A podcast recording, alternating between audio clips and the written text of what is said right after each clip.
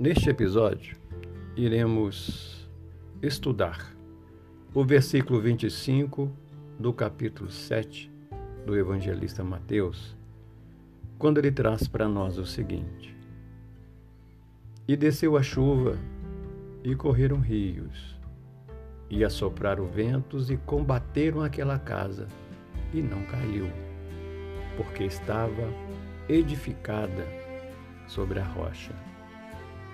Reflitamos sobre o versículo. E desceu a chuva. A chuva é um abençoado fenômeno regido pelas leis naturais.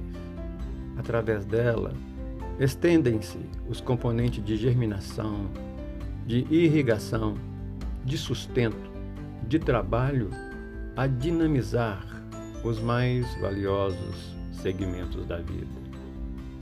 A afirmação de Jesus, e desceu a chuva, nos leva a ponderar também sobre aspectos diversos em que ela ocorre como instrumento aferidor na aprendizagem do ser.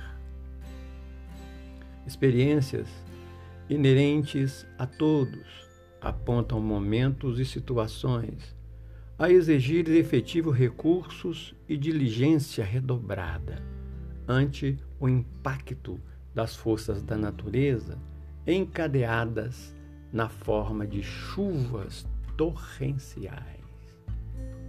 A figura desceu a chuva sugere também a necessidade de posicionamento decisivo e seguro que nos cabe adotar sempre que as provas, como elemento avaliadores das aquisições realizadas, intensifique-se nos terrenos que percorremos.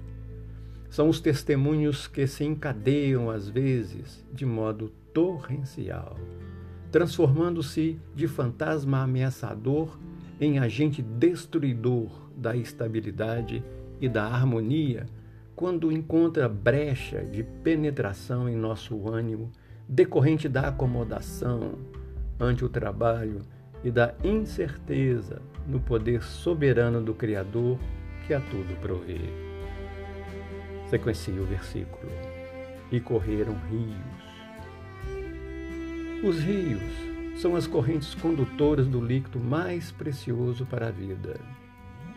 Ao tempo em que canalizam as águas, distribuem os valores germinativos no processo de expansão e fluidificação dos recursos imprescindíveis à existência.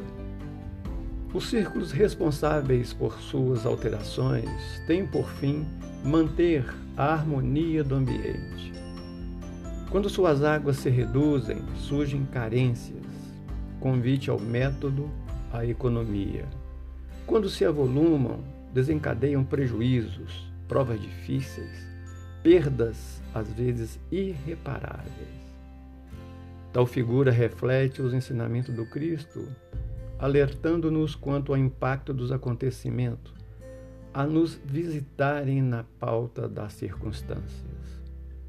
Decorrente de causas anteriores menos felizes, ou de propostas concretas, indutoras da evolução, as torrentes volumosas dos fatos atestarem nossa resistência surgem a exigirem construção firme, inabalável, com a qual garantiremos os abençoados planos da redenção. Segue o versículo: correram os rios e assopraram os ventos. Os ventos purificam a atmosfera que respiramos, tornando possível a vida neste mundo. Devemos pensar nos ventos da renovação que varre os caminhos da jornada dos seres, que penetram mentes e corações. Às vezes brandos, verdadeiros zéfiros, às vezes furacão, outra hora um sino. Por isso carecemos sempre da razão, da lógica e do bom, e do bom senso para encararmos novas ideias, novos costumes e novas experiências só aderindo àquilo que é válido e que possa trazer proveito ao espírito. O ensino do Cristo nessa passagem evidencia o cuidado quanto à segurança da casa em edificação deixando claro que os ventos seriam as pressões e acontecimentos circunstanciais a medirem a sua resistência. Prossegue o versículo: Correram rios e assopraram os ventos e combateram aquela casa. E combateram aquela casa. As lutas são naturais, fazem parte da existência, assegurando a evolução. Participam dela encarnados e desencarnados, que, por não entender o nosso modo de ser e de viver, tentam reduzir ou neutralizar todo o encaminhamento de crescimento e edificação implementado. Pertinazes combatentes são os inimigos internos a representarem as personalidades que animamos em existências pregressas, ainda não esmaecidas, que teimam em manter sua permanente hegemonia através dos séculos. Segue o versículo. E não caiu.